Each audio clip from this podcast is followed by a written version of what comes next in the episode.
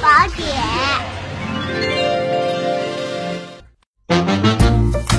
常捏小宝宝的脸蛋儿有危害，是真的吗？宝宝的脸部皮肤薄嫩，脸颊上还分布着腮腺和腮腺管，口腔内三腺组织发育不完善、脆弱。如果大人经常大力亲吻或扭捏宝宝的脸，腮腺和腮腺管就会一次次的被撕拉挤压，从而导致受伤。不仅会让宝宝患上腮腺炎，还会导致腺体机械性损伤。唾液的分泌量和流涎现象会大大超过正常小儿。宝宝的脸颊皮肤下面有一种特殊的脂肪组织——颊脂垫。颊脂垫在让宝宝的脸看上去胖嘟嘟的同时，宝宝吮吸、咀嚼时还起到协调上颚、双颊、嘴唇和舌头的作用。